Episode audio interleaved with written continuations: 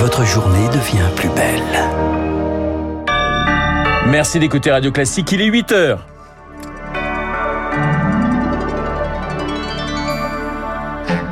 La matinale de Radio Classique avec Renaud Blanc. Un dialogue de sourds, voilà comment certains syndicats qualifient la rencontre hier avec le ministre du Travail Olivier Dussopt. Le sujet qui fâche, la réforme des retraites bien sûr. Promouvoir le, multilatéralisme, résorber la fracture nord-sud. Emmanuel Macron prend la parole ce soir devant les Nations Unies. Et puis, nous refermerons un chapitre dans ce journal, celui consacré à la reine Elisabeth II. Elle a été inhumée hier avec des funérailles grandioses. Nous serons eh bien, à Londres avec notre envoyé spécial, Victoire Fort, à la fin de ce journal. Radio Classique. Un journal présenté par Léa Boutin-Rivière. Bonjour Léa. Bonjour Renaud, bonjour à tous. La réforme des retraites toujours en tête des priorités du gouvernement. L'exécutif veut aller vite à ce sujet. Pourquoi pas en intégrant la réforme au projet de financement de la sécurité sociale? L'option a été évoquée par le gouvernement, mais rien de plus ne filtre sur les intentions des uns et des autres. Hier, le ministre du Travail, Olivier Dussopt, a rencontré les partenaires sociaux. Il n'a rien dévoilé de ces entretiens. Émilie Vallès, il semblerait que chacun a campé sur ses positions.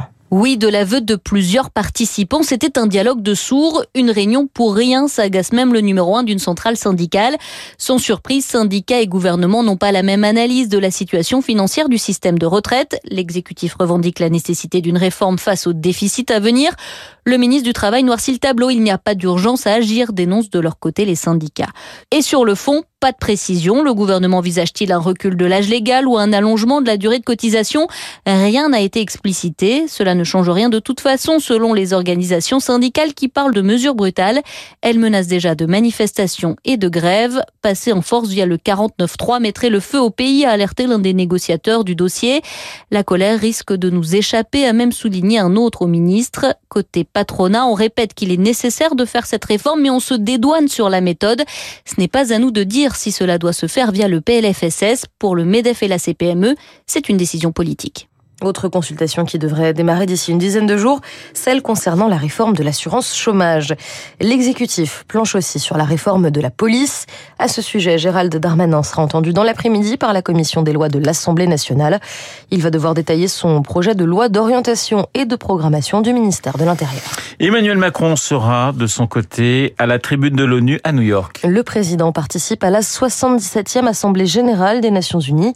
Au-delà de la guerre en Ukraine et de ses conséquences au niveau mondial, il tentera de relancer le dialogue multilatéral. Mais le message risque d'être difficile à entendre selon Cyril Brett, spécialiste en géopolitique et enseignant à Sciences Po Paris. Dans l'entourage du chef de l'État, on souligne que c'est la priorité de ce déplacement à l'Assemblée générale des Nations unies, ne pas laisser s'installer le sentiment d'une opposition entre les pays de l'Ouest, les Occidentaux et les pays du Sud, les premiers étant à la manœuvre pour soutenir l'Ukraine et sanctionner la Russie, quand les autres doivent tant bien que mal faire face chez eux aux conséquences de cette guerre en Ukraine, notamment pour leur alimentation ou leur énergie. Il ne s'agit donc pas, souligne un diplomate, de leur demander de choisir leur camp, mais plutôt d'engager un dialogue et une coopération avec eux, d'autant que l'urgence climatique sera également au cœur des préoccupations de cette Assemblée générale. Y faire face nécessite de la concertation entre les États. Le président de la République devrait également évoquer le défi sanitaire et les défis énergétiques que vivent chacun des pays membres de l'ONU. Et ce n'était pas Cyril Brett, vous aurez reconnu bien évidemment la voix de Marc Tédé. Concernant le conflit en Ukraine, Moscou dénonce des mensonges de Kiev après la découverte d'un charnier dans la ville d'Izium, récemment reprise au Kremlin. Le pouvoir ukrainien, de son côté, accuse les forces russes d'avoir bombardé la centrale nucléaire de Pivdeni-Ukrainsk, située dans le sud du pays.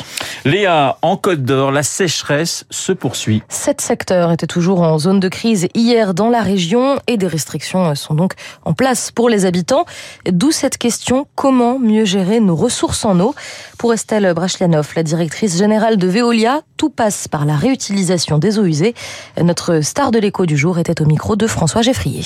Une des solutions qui existent, c'est la réutilisation des eaux usées. Donc recycler les eaux usées plutôt que d'aller prélever une nouvelle fois sur la ressource. Ça, on en est où de cet exemple-là précisément? En France, moins de 0,1% euh, des eaux usées sont recyclées. C'est 15% en Espagne et c'est 90% en Israël.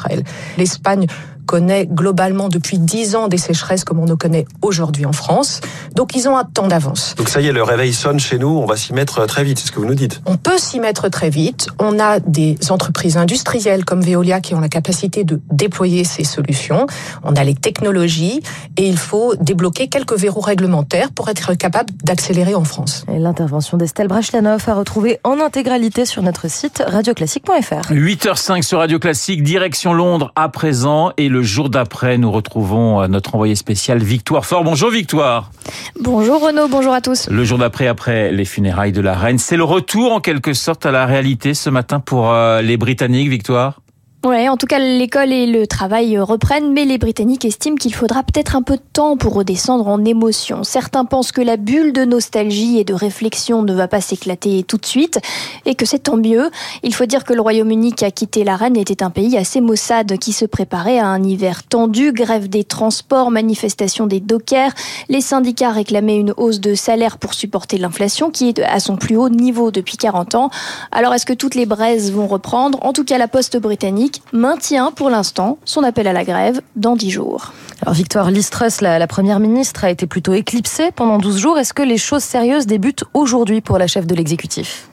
Oui, en tout cas, c'est paradoxal parce qu'on l'a vu dans les cérémonies. Elle a même lu un passage hier euh, de l'Évangile lors des funérailles, sauf que personne euh, au Royaume-Uni ne se souvient réellement de ses premières annonces.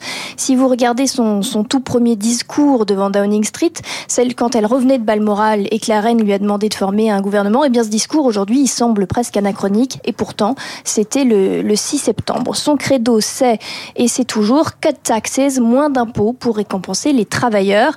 Elle a déjà annoncé un gel des prix de l'énergie. Un foyer britannique ne va pas payer plus de 2800 euros euh, en facture d'électricité par an. Sauf que les associations répondent déjà que c'est trop peu et que c'est trop tard. Et je vous donne un exemple. Aujourd'hui, le Guardian, le quotidien britannique, publie une enquête sur les travailleurs pauvres, chiffre à l'appui. 80% des travailleurs les plus modestes de Grande-Bretagne estiment qu'ils n'ont jamais été autant en difficulté de leur vie. Et près de la moitié de ces, de ces travailleurs pauvres déclarent déclare qu'il loupe déjà un, repas pour économiser de l'argent. On entre vraiment dans une période sombre socialement et Listrus promet des annonces cette semaine. Donc si je vous comprends bien, Victoire, les Anglais redoutent les semaines et les mois à venir. Oui, clairement, quand on, discute avec les gens, les, sujets qui reviennent le plus souvent, c'est évidemment l'inflation, la cost of living crisis, c'est comme ça qu'on l'appelle ici. La majorité des Britanniques ont déjà modifié leur mode de vie en réalité. Il y a moins de sorties, il y a moins de pubs, moins de viande. Un autre sujet de préoccupation, c'est clairement le système de santé. Il y a un manque de personnel et de lits assez criant. Et puis, je, l'évoquais tout à l'heure, la, facture d'énergie.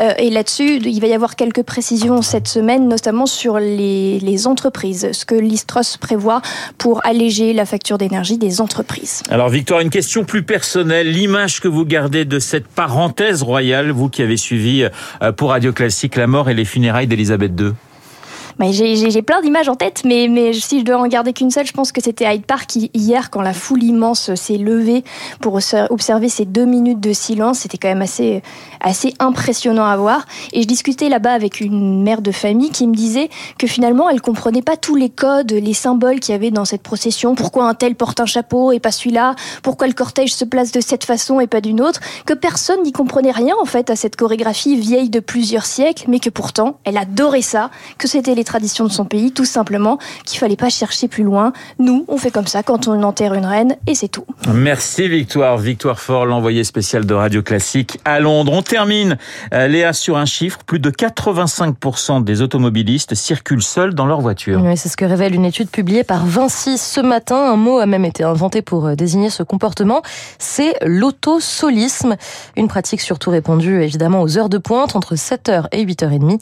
Le test a été mené sur des autoroutes à proximité de 11 grandes villes françaises. Merci Léa, Léa Boutin-Rivière pour le journal de 8 heures. Guillaume, vous circulez en voiture, non, vous circulez plus en voiture. J'ai plus de voiture. Vous n'avez plus de voiture. Comme ça, vous pas avez. de carte d'entrée à Radio Classique. j'ai pas d'ordinateur, j'ai pas de bureau. C'est vrai, c'est vrai. Et vous ne connaissez toujours pas le code de Radio Classique depuis des années? Vous ne connaissez toujours pas le code? Pas. Et vous Je criez dans la rue. Voilà, l'autorisation de pouvoir rentrer grâce à vous. On entend Guillaume dire Renaud, le code. Et effectivement, on descend et on va lui ouvrir. Guillaume Durand dans un instant. Attention si vous répondez pas.